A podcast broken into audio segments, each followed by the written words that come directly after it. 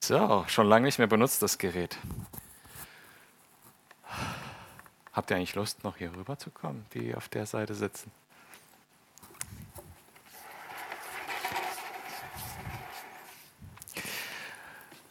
Da habe ich so einen Tick, was das angeht. Moment. Okay, jetzt reicht's. Ihr seid ja inzwischen ganz gut ähm, in dem Thema geistliche Kampfführung, weil ihr habt schon zwölf Predigten über das Thema gehört.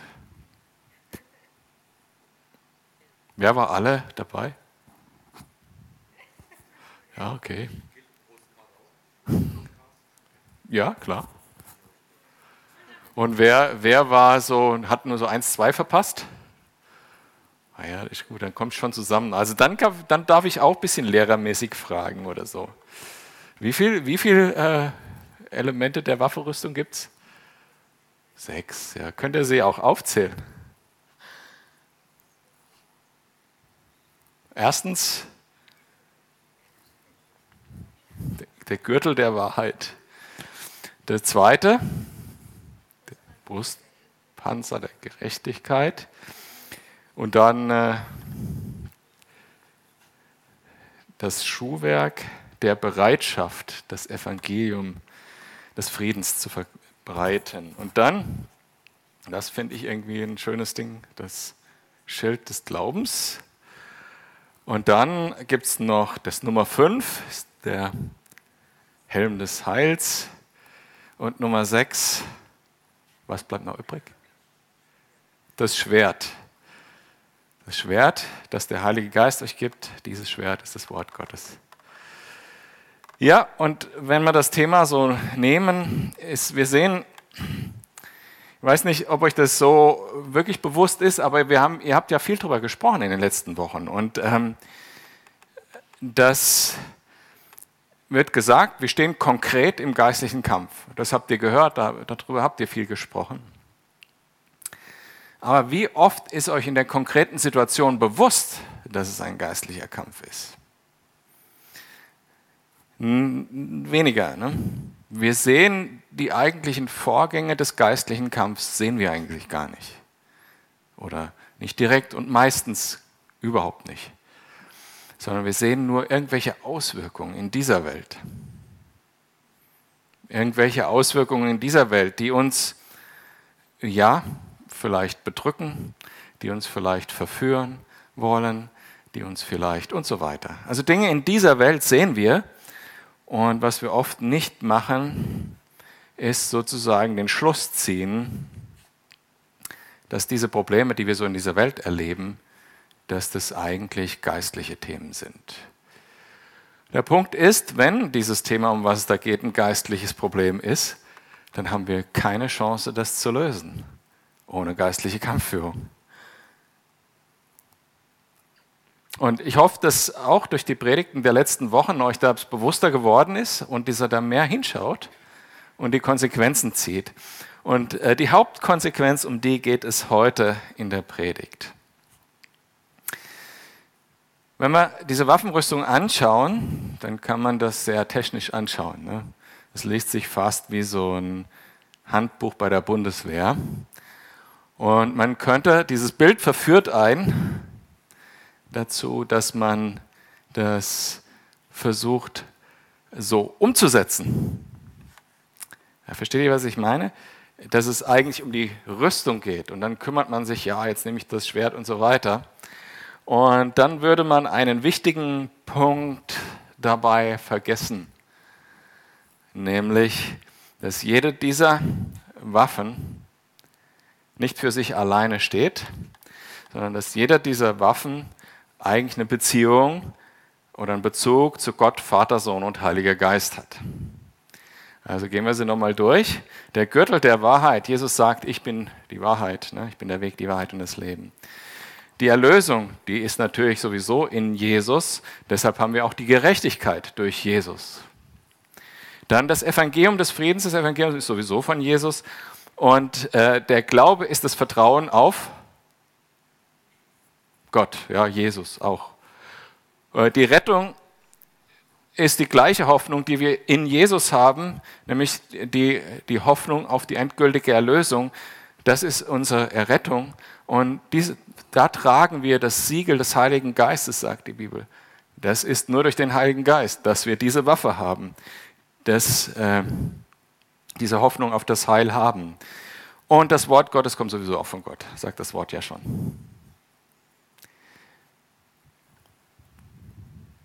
Ja, um im geistigen Kampf teilzunehmen, brauchen wir der Waffen. Aber diese Waffen sind jetzt keine eigenständigen Dinger, sondern die sind irgendwie, haben die alle mit Gott zu tun. Und wenn man äh, diesen, diese Verse 11 bis 17 als Einschub betrachtet und liest jetzt nur Vers 10 und Vers 18, dann äh, könnte man das so in der Reihenfolge lesen. Nur noch ein letztes. Lasst uns vom Herrn Kraft geben. Lasst euch stärken durch seine gewaltige Macht. Wendet euch vom Heiligen Geist geleitet, immer und überall mit Bitten und Flehen an Gott. Lasst dabei in eurer Wachsamkeit nicht nach, sondern tretet mit Ausdauer und Beharrlichkeit für alle ein, die zu Gottes Volk gehören.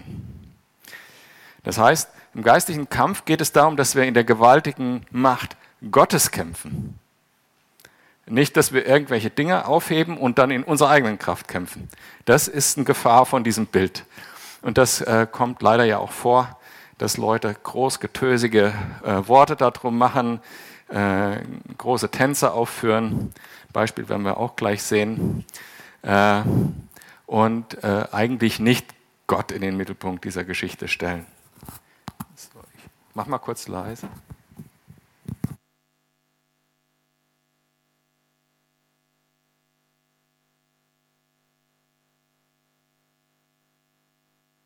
Mal gucken, ob es jetzt so besser geht sonst hört ihr die ganze Zeit meine Nase.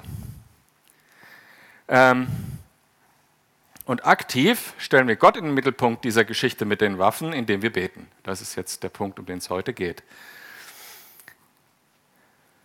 Auch in dem Krieg, über den wir so sprechen, äh, über den wir äh, Nachrichten hören und so weiter, gibt es auch ein wichtiges Element neben Panzern und äh, Raketen und so weiter, was es da so alles gibt, Bomberflugzeugen. Und ich möchte euch eine Geschichte aus dem Zweiten Weltkrieg erzählen. Im Zweiten Weltkrieg, ich weiß nicht, ob ihr das wisst, was äh, das entscheidende, kriegsentscheidende Event war oder was das kriegsentscheidende Ding war im Zweiten Weltkrieg. Aber äh, ich sage mal, der Zweite Weltkrieg konnte auf jeden Fall nur gewonnen werden, weil die, ähm, weil die Alliierten den Nachschub aus den USA hatten. Die ganzen Truppen, die aus den USA kamen, die Pfleger und so weiter, ohne das wäre der Krieg nicht gewonnen worden. Und der Nachschub über den Atlantik, der kam auf Schiffen und das war jahrelang nicht möglich. Äh, die der Nachschub äh, aus USA mit Truppen und Material, der wurde regelmäßig von den deutschen U-Booten versenkt, weil die U-Boote äh, eigentlich die Hightech-Waffe damals waren. Die konnten nicht geortet werden und, ähm, und waren eben bereit, dort um die Nachschubfrachter äh, abzuschießen und zu versenken. Und deshalb gab es überhaupt gar keine Chance, eigentlich den Krieg zu gewinnen. Also die, die Truppen in, in äh, Großbritannien oder in, äh, in der Sowjetunion, das wären nicht genug Truppen und nicht genug Material gewesen, um den Krieg zu gewinnen. Große Hoffnung lag darauf, dass man, äh, dass man festgestellt hatte, dass die U-Boote auf einer täglichen Basis Funksprüche absetzten. Orten konnte man die Funksprüche selber nicht, aber man hatte die Hoffnung, dass man äh, diese Funksprüche entschlüsseln könnte irgendwann und äh, damit feststellen könnte, wo die sich befinden und so eben das Material für den D-Day irgendwann nach Großbritannien rüber schippen könnte. Denn wenn man wüsste, wo die U-Boote sind, dann könnte man Routen berechnen, wo man äh, eine Chance hat, durchzukommen. Man wusste, dass die U-Boote täglich Wettermeldungen äh, über Funk durchgeben. Allerdings äh, hilft das gar nichts, weil die deutsche, äh, die deutsche Wehrmacht hatte damals die, die beste verfügbare Verschlüsselungstechnologie, die es gab. Das war so eine Maschine, die sah aus wie so eine Schreibmaschine. Die hieß Enigma. Gibt es Filme drüber. Ähm, diese äh, Maschine war quasi nicht verschlüsselbar, äh, entschlüsselbar. Die war so komplex aufgebaut. Dann, hat aber eine, dann haben die aber nicht aufgegeben. Und eines Tages wurde ein neuer Oberbefehlshaber in, in Deutschland äh, berufen und er war so stolz auf seine Beförderung, dass er die Anweisung gab, an alle Einheiten der Wehrmacht zu funken, dass er jetzt nun der Chef ist. Somit ging diese Nachricht verschlüsselt an U-Boote und unverschlüsselt irgendwo nach Polen oder äh, nach Sibirien, sodass äh, das erste Mal die Alliierten eine Klartextnachricht und eine verschlüsselte Nachricht hatten. Würden Sie jetzt noch mehr solche Nachrichten bekommen, haben Sie gemerkt, dann würden Sie das vielleicht entschlüsseln können. Damals wurde der allererste Computer gebaut für diesen Zweck. Alan Turing hat äh, damals den allerersten Computer nach unserer modernen Art gebaut, um diese Maschine zu entschlüsseln. Und der brauchte viele Tage Rechenzeit, um Schlüssel auszuprobieren und so weiter. Und das hat alles noch nicht gereicht. Vor allen Dingen deshalb nicht, weil sie ja keine Ahnung hatten, was da täglich an Wettermeldungen gefunkt wird, was das bedeutet, was sie da abfangen. Deshalb brauchten sie jetzt dringend den Klartext zu diesen Wettermeldungen. Da gab es eine große Geheimdienstaktion. Die haben ein, ein deutsches Schiff aufgebracht, haben die Meldung in die Welt gesetzt, das sei jetzt äh, gesunken und haben es dann nach Newcastle äh, in England äh, ähm, in den Hafen versteckt und haben dort äh, alles gesucht, was sie konnten und haben dort ein Buch gefunden, wo die Wetter- und Tagesschlüssel drin standen für diese Meldungen. Und dann hatten sie tatsächlich äh, die Gelegenheit, diese Texte zu entschlüsseln und damit irgendwann nach einer Zeit konnten die immer wieder rausfinden, wo die U-Boote sind. Man musste immer diese Maschine drei, vier, fünf Tage äh, rechnen und dann waren da irgendwie hunderte von Typistinnen, die dann immer Sachen eintippen mussten. Und nachdem sie das rausgefunden haben, war es möglich, den Nachschub nach Europa zu bringen und damit wurde der Krieg gewonnen. Das war das kriegsentscheidende Element im Zweiten Weltkrieg wenn man das, den allgemeinen Begriff dahin stellen wollte, der entscheidende Element war Information und Kommunikation. Waren gar nicht die Waffen, sondern Kommunikation. Im Alten Testament, wenn Armeen loszogen, dann hatten die auch Kommunikationselemente in ihren Armeen. Weiß jemand, was das war oder denkt sich jemand, was es war? Genau, das Shofar, also ein, ein Widderhorn.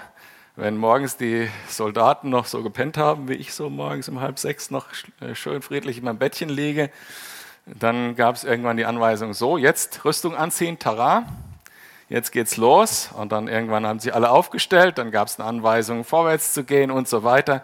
Das war deren Funkinstrument sozusagen, war die Posaune. Ein berühmtes Beispiel ist ja auch Jericho, ne, wo die Posaune im Krieg dabei war und die Anweisungen gegeben hat. Und interessant ist, dass in der Bibel auch oft im Zusammenhang mit dem Shofar Gebet genannt wird.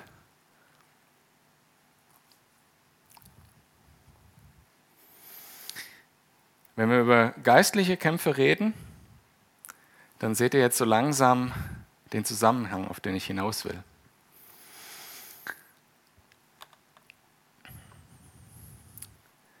Wenn im, in weltlichen Kriegen die Kommunikation so ein wichtiges Element ist, und das ist heutzutage ja noch viel heftiger als damals, und das selbst schon in den, im Altertum in den Kriegen der Fall war, und, selbst, und wenn dann auch noch ein Instrument, was für diesen Zweck diente, als Bild für das Gebet dasteht, dann kann das doch kaum was anderes heißen, als dass das Gebet das Mittel ist, mit dem wir mit, mit unserem Oberfeldwebel, Oberchef, Kriegsführer, wie heißen die richtig, die Leute, äh, in Verbindung stehen. Wie heißt das richtig? Ach, ich weiß nicht. General. Die ja nicht mehr. Die ist ja jetzt Europa.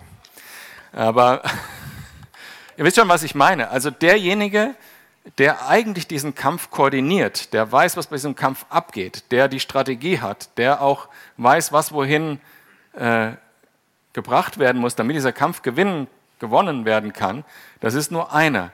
Und der heißt in der Bibel, nicht General irgendwas, sondern der heißt in der Bibel der Herr der Herrscharen.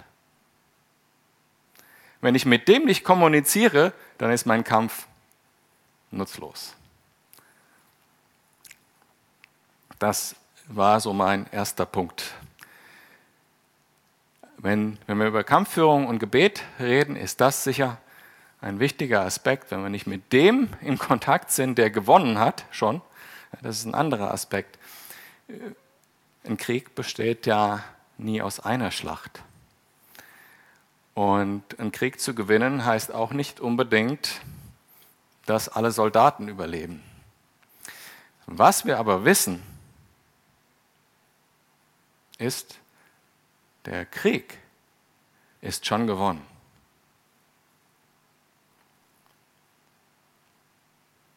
Jesus hat den Krieg schon gewonnen, auch wenn es noch einzelne Schlachten gibt, bei denen wir verwundet werden können.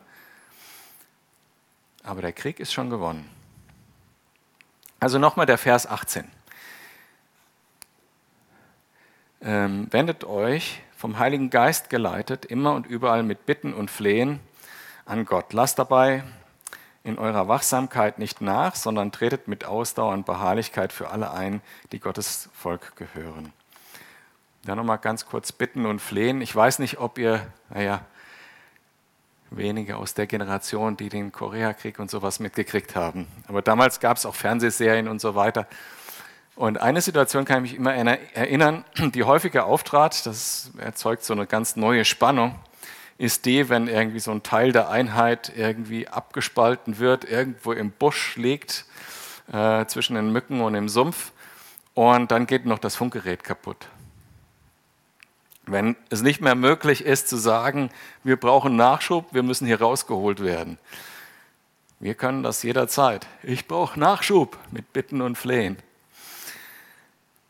Vom Geist geleitet, also in der Kommunikation mit, dem Gott, mit Gott, immer und überall, heißt es in, in, den, in dem Text, und mit Bitten und Flehen.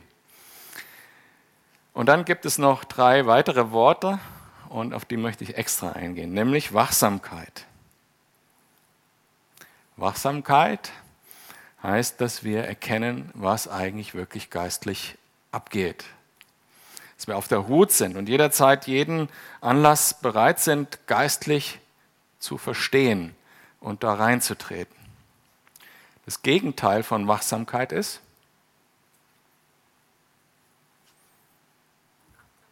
Unachtsamkeit. Jemand noch ein anderes Wort? Schlafen. Was noch? Ignoranz. Fällt euch noch, das, noch was, ein Gegenteilswort ein für müde? Oh, ihr seid cool. Verträumt. Also ich habe tatsächlich vorhin den Thesaurus bemüht, den Deutschen. Weil ich dachte, irgendwie so ein richtiges, vollständiges Gegenwort für wachsam fällt mir nicht ein kommen alle vor. Ne? Verträumt, schläfrig, unaufmerksam, müde, abgelenkt, geistesab, geistesabwesend, unkonzentriert. Kraftlos, ermüdet, erschöpft, ermattet, hundemüde, matt, konfus, unachtsam, gutgläubig, abgespannt, todmüde, unausgeschlafen, vertrauensvoll, abwesend, naiv, offen, zuversichtlich, optimistisch, arglos, vertrauensselig, blauäugig, gleichgläubig, zerstreut, Gedanken verloren. Das, die Worte kamen als Gegenteil beim Thesaurus raus war vieles davon, alles dabei, was ihr gesagt habt, und die anderen sind so ähnlich. Also wir sehen ja diese Auswirkungen der, des geistlichen Kampfes. Meistens ist es verbunden mit irgendwelchen emotionalen Themen, ne? Sachen, die uns ärgern, die uns Sorgen machen oder ähnliches. Und da fällt es uns besonders schwer, wachsam und reflektiert zu sein. Oh, das könnte was Geistliches sein. Es könnte der Grund sein, warum äh, hier im Text steht, wir sollen immer beten, dann passt das. Vielleicht kann man sich einfach merken, dass man jederzeit, wenn irgendwas passiert, wo man denkt, man könnte Hilfe gebrauchen, egal ob das jetzt geistlich ist oder nicht, erstmal ins Gebet geht, dann wird Gott das ja schon zeigen. Ich glaube, dass so viele Baustellen, die wir haben, jeder von uns hat ja so Baustellen, ihr vielleicht nicht, aber ich habe welche. Ehe, Beziehung, Freundschaften, Kollegen, Kommilitonen, Finanzen, Prüfung und so weiter und so weiter. Jeder hat irgendwelche Baustellen. Verleumdung, was weiß ich. Also ihr wisst schon, was ich meine. Jeder hat Baustellen. So die Themen, die uns nachts wach halten zum Beispiel, wo wir dann nachts liegen und uns Strategien, oder ich mache das zumindest, ihr ja nicht, und Strategien überlegen, wie könnte ich das Problem jetzt lösen, so rum oder so rum, was würde am besten sein? Und wenn wir unseren Text jetzt genau lesen, dann fordert uns der Text auf, dass wir unser Schlachtfeld richtig wählen. Und das habt ihr ja schon gehört. Unser Kampf ist nicht von Fleisch und Blut und von dieser Welt, sondern gegen geistliche Mächte und Gewalten. Unser Krieg ist nicht gegen andere Menschen, nicht gegen irgendwelche Systeme dieser Welt, nicht gegen mich selbst, sondern der geistliche Kampf ist gegen Mächte und Gewalten. Und vielleicht gegen mein Fleisch.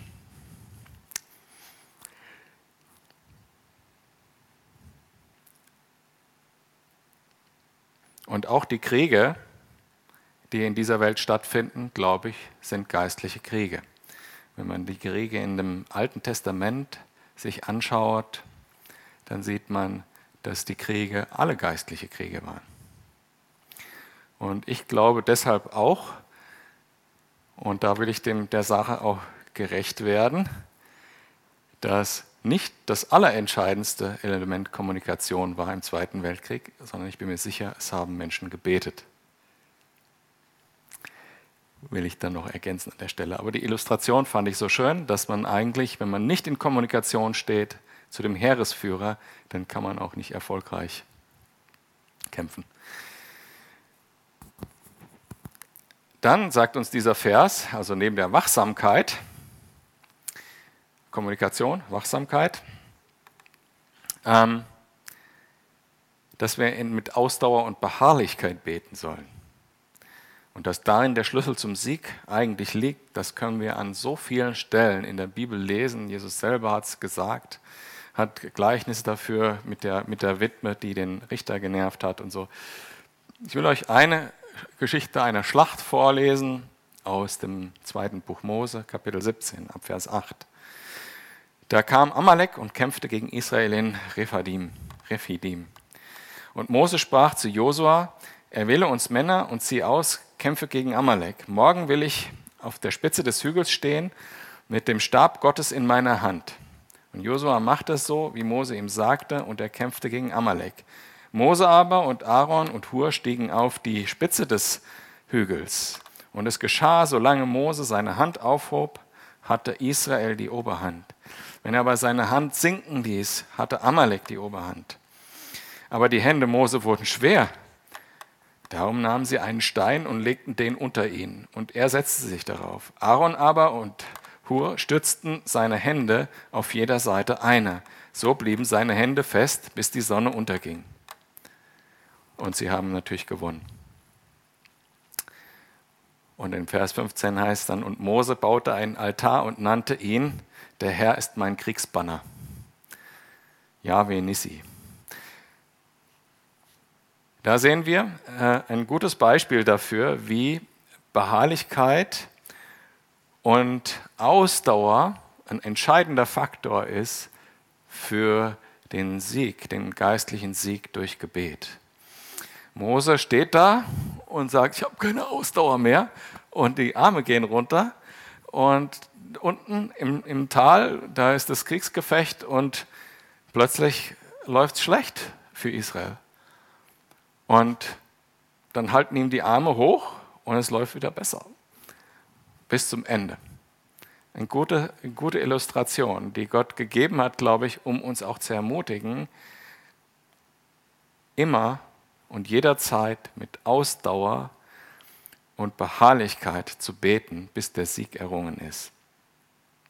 Die Schlacht wurde nicht im Tal mit den Waffen äh, erfolgreich geschlagen, sondern auf dem Berg, wo Fürbitte passiert ist.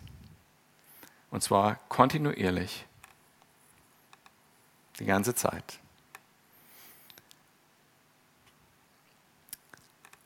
Das heißt, im Gebet, und jetzt kommt so ein bisschen, da gibt es so ein bisschen Clash mit den Bildern, Waffen und, und Gebet und so weiter, aber im Gebet nutzen wir die Waffen aus Epheser 6.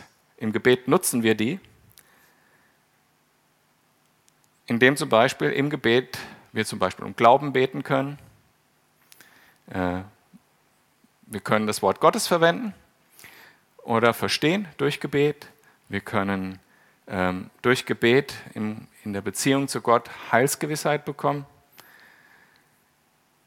Und im Gebet schärfen wir unsere Waffen. Unser Glaube wächst, wir empfangen Worte. Und in unserem Gebet haben wir, wie gesagt, den Schlüssel äh, für den Sieg.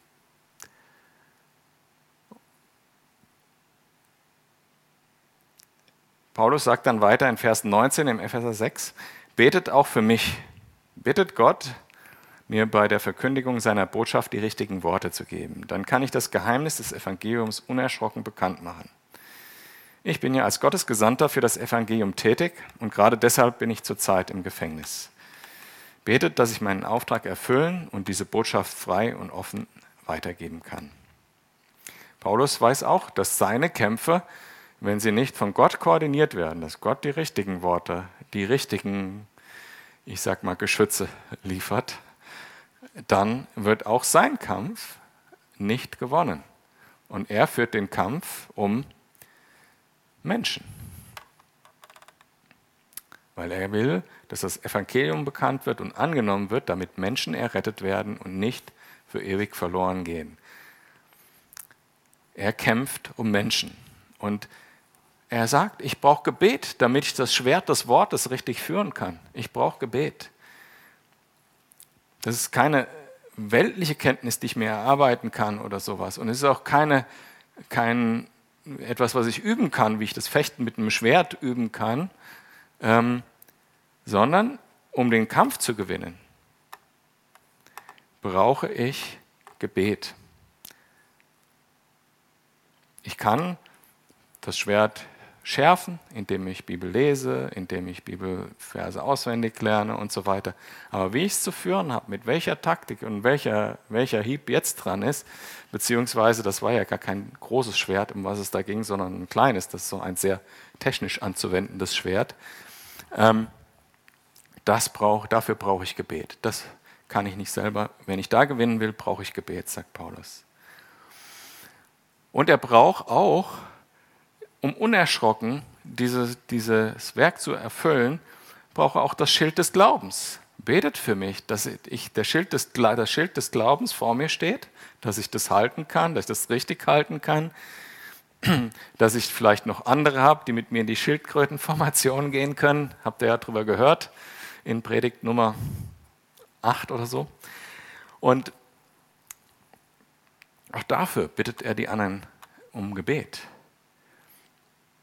und dass er trotz der widrigen Umstände seinen Auftrag erfüllen kann. Er ist sicher bewusst, dass diese widrigen Umstände, die er hat, wie zum Beispiel, dass er im Gefängnis sitzt, dass die eigentlich Ausdruck des geistlichen Kampfes sind. Und da finde ich auch ganz interessant festzustellen, dass er dann nicht sagt, ist doch klar, das gefällt mir nicht, deshalb ist das schlecht und muss gegen das beten. Er betet gar nicht gegen das Gefängnis und dass er freikommt. Ne? Wir kennen das auch an vielen anderen Stellen äh, von, von Paulus, dass er sagt, hey, ich glaube, diese Umstände sind jetzt da, damit ich hier einen Kampf führen kann, nicht wegen, der Gefäng wegen dem Gefängnis, sondern damit ich hier einen Kampf führen kann um die Leute, die hier um mich rum sind, denen ich nur hier begegnen kann, im Gefängnis. Betet für mich, dass ich hier, wo ich bin, im Gefängnis, das Evangelium verbreiten kann. In den, die Falle dürfen wir auch nicht drehen, äh, treten, dass wir denken, ha, das fühlt sich für mich negativ an, nicht positiv, also muss ich dagegen beten. Nee, ich muss beten und erstmal hören von Gott, ob er für mich in der Situation, die ich nicht positiv finde, ob er da für mich einen Auftrag hat, dass der Kampf woanders ist. Also das ist jetzt eher eine Frage der Ausrichtung. Ne? Wenn ich jetzt ganz, tolle, ein ganz tolles Geschütz habe und irgendwie wild durch die Gegend schieße oder in die falsche Richtung, das bringt nichts. Deshalb muss ich erstmal meinen Chef anrufen mit dem Funk auf dem Schlachtfeld und sagen, wo soll ich ihn eigentlich hinschießen? Ne? Erstmal hat Paulus hat sich das gut ausgedacht. Das brauche ich. Ich brauche klare Anweisungen von Gott und bin dann bereit zu kämpfen und das Evangelium weiterzugeben. Aber nur, wenn Gott mich führt, wenn Gott mir die, äh, die Anweisungen gibt und wenn ihr für mich betet, wird das so sein. Jetzt ist da eine interessante Geschichte. Man unterscheidet Angriffswaffen und Verteidigungswaffen. Und in der, in der Waffenrüstung gibt es sehr viele Verteidigungswaffen und man kann sich darüber streiten, ob das Schwert jetzt eine Angriffswaffe ist oder nicht. Aber ich möchte mit euch nochmal ganz konkret über einen Angriffskampf reden. Ja, also Jesus sagt ja auch, dass wir seine Gemeinde sind und dass die, dass die Hölle nicht gegen uns widerstehen kann.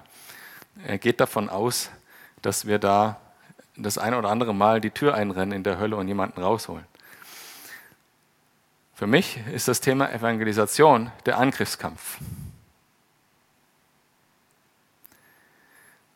Und die Beispiele sind vielfältig in der Geschichte. Da, wo es große Erweckungen gegeben hat, da hat es vorher Gebet gegeben. Da, wo große, große Dinge passiert sind, dass Menschen errettet wurden, da ist das Gebet das Zentrum gewesen.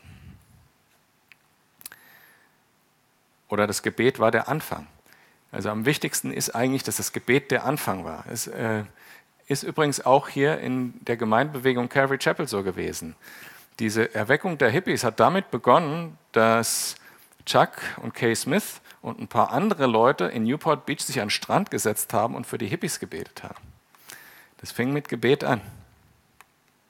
Und die Beispiele sind vielfältig in dieser Welt und in der Geschichte der Christen. Und Jesus äh, fordert uns da auch konkret für auf. Er sagt darum, bittet den Herrn der Ernte, dass er Arbeiter in seine Ernte aussende. Und Menschen, die das beten, die sind sich vielleicht bewusst oder nicht bewusst, aber wir sollten uns bewusst sein, wir sollen das beten und wir sollen das in dem Bewusstsein beten, dass wir damit in diesen Kampf eintreten.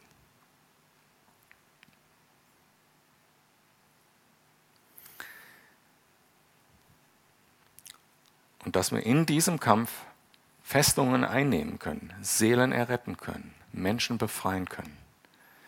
Durch Gebet und durch Aktion natürlich. Als Gemeinde machen wir da gerade erste Schritte, zum Beispiel mit Jesus Burgers. Und das ist unsere erste Aktion. Und das, bin ich mir sicher, missfällt den bösen Mächten.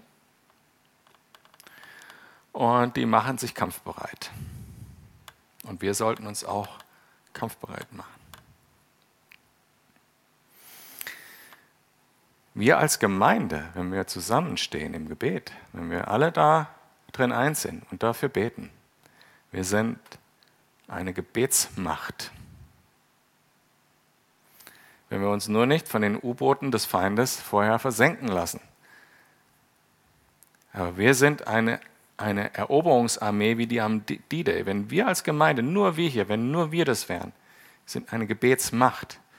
Wir können die Leute, die dann tatsächlich rausgehen, so unterstützen im geistlichen Kampf, dass wir hier Festungen einnehmen werden und Menschen befreit werden. Wenn wir dranbleiben, wird die Ernte groß sein.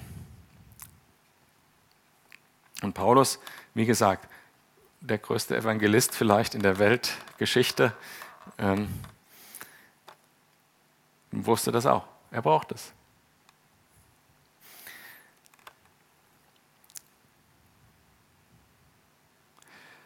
Ich habe noch ein etwas längeres Beispiel einer, eines ganzen Kriegs mit mehreren Schlachten hier im Alten Testament. Okay. Hätte mir Spaß gemacht.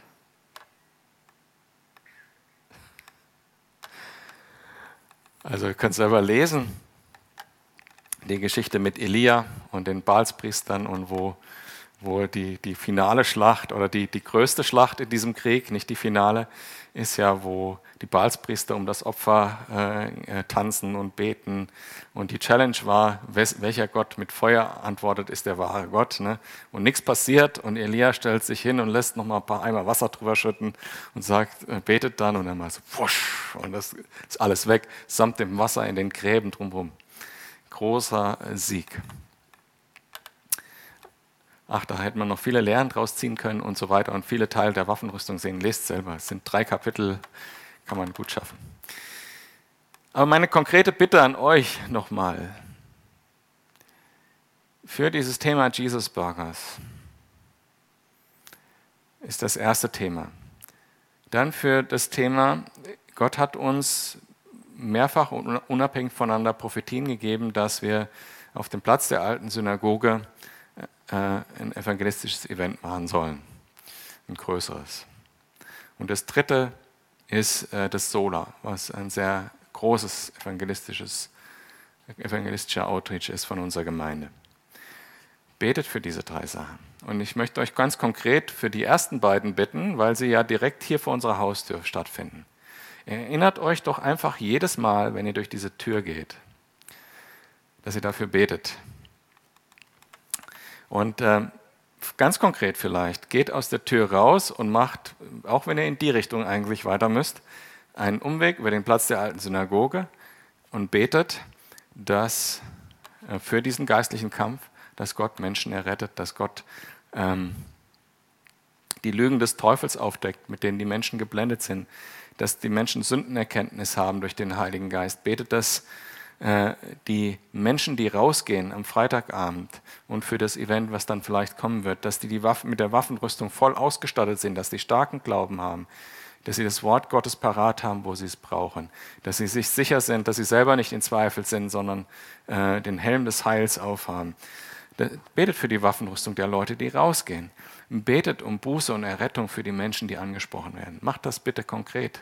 Das ist echt meine Bitte an euch. Geht aus dieser Tür raus, macht den Umweg über den Platz der alten Synagoge und betet für Menschen, die errettet werden sollen.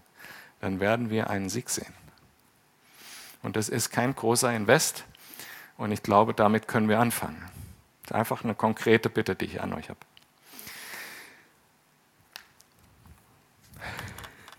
Ich habe noch eine Geschichte aus dem Alten Testament.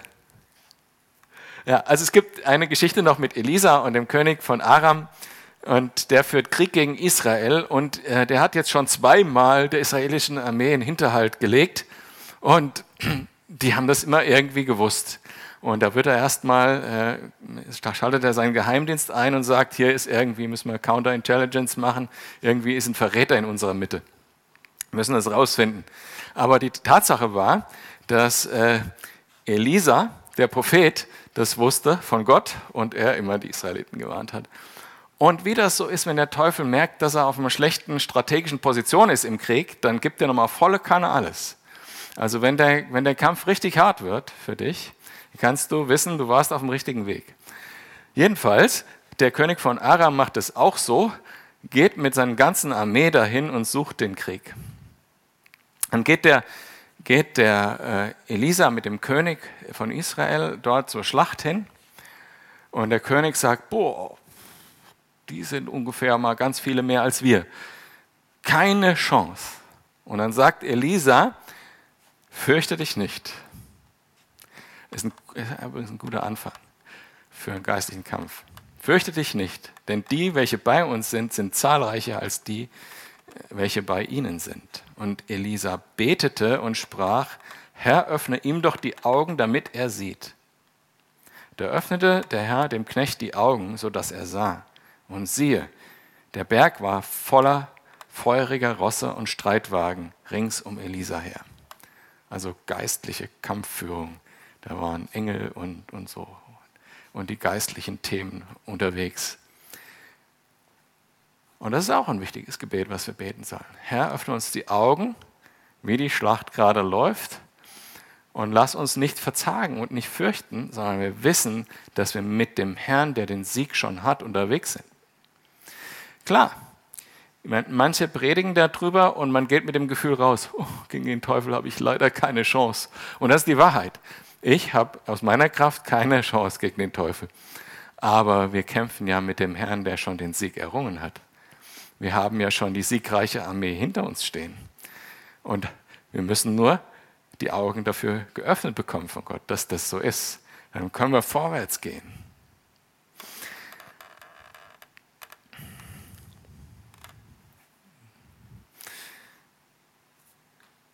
Gebet, zusammenfassend, hat eine zentrale Funktion im geistlichen Kampf, weil es uns mit Gott verbindet, dem, der eigentlich den Kampf führt, der eigentlich der oberste Heerführer ist, der Herr der Herrscher. Wir sollen wachsam sein, um zu sehen, dass das ein geistlicher Kampf ist.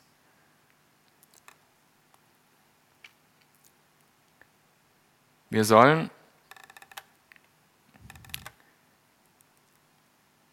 Ausdauer und ähm, Bereitschaft haben, da drin zu bleiben. Also die Ausdauer ist ein entscheidender Faktor. Mose mit den, mit den Händen. Und warum ist das so? Weil das Gebet ist diese Kommunikation mit Gott. Das Gebet ist der Weckruf, wenn wir in den Kampf ziehen sollen. Wenn wir beten und hören von Gott, jetzt geht's los, ist das äh, der Weckruf für uns. Im Gebet legen wir auch die Waffenrüstung sozusagen an. Das Gebet ist das, wie wir die Waffenrüstung nutzen. Im Gebet ähm, schärfen wir und reparieren wir auch diese Waffen. Also ein Beispiel für Reparieren der Waffen wäre die Gewissheit des Heils, der Helm. Ein Scher Waffenschärfen wäre Sündenbekenntnis und die Zusprache, dass, man, dass Gott einen trotzdem errettet. Ne?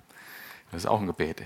Kenne Gott meine Sünde und weiß, ich bin vergeben und bin immer noch errettet die, die Heilsgewissheit, ein wichtiger Waffenanteil. Im Gebet findet das alles statt. Und zu allerletzt, das war mein wichtigster Punkt, wir, wenn wir beten, kämpfen mit dem, der den Sieg schon hat. Wenn wir auf uns alleine stehen, sind die Chancen nicht ganz so groß. Aber wenn wir im Gebet mit Gott verbunden sind, wenn wir in Jesus kämpfen. Und da möchte ich nochmal die Verse so zusammengezogen vorlesen. Vers 10 und 18. Da muss ich ganz vorspulen hier.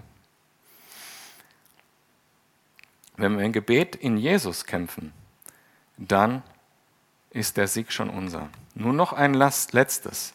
Lasst euch vom Herrn Kraft geben, lasst euch stärken durch seine gewaltige Macht. Und dann Vers 18. Wendet euch vom Heiligen Geist geleitet immer und überall mit Bitten und Flehen an Gott. Lasst dabei in eurer Wachsamkeit nicht nach, sondern tretet mit Ausdauer und Beharrlichkeit für alle ein, die zu Gottes Volk gehören. Und ich füge noch an, aus verschiedenen anderen Stellen zusammengeklebt, und ihr werdet den Sieg haben. Amen.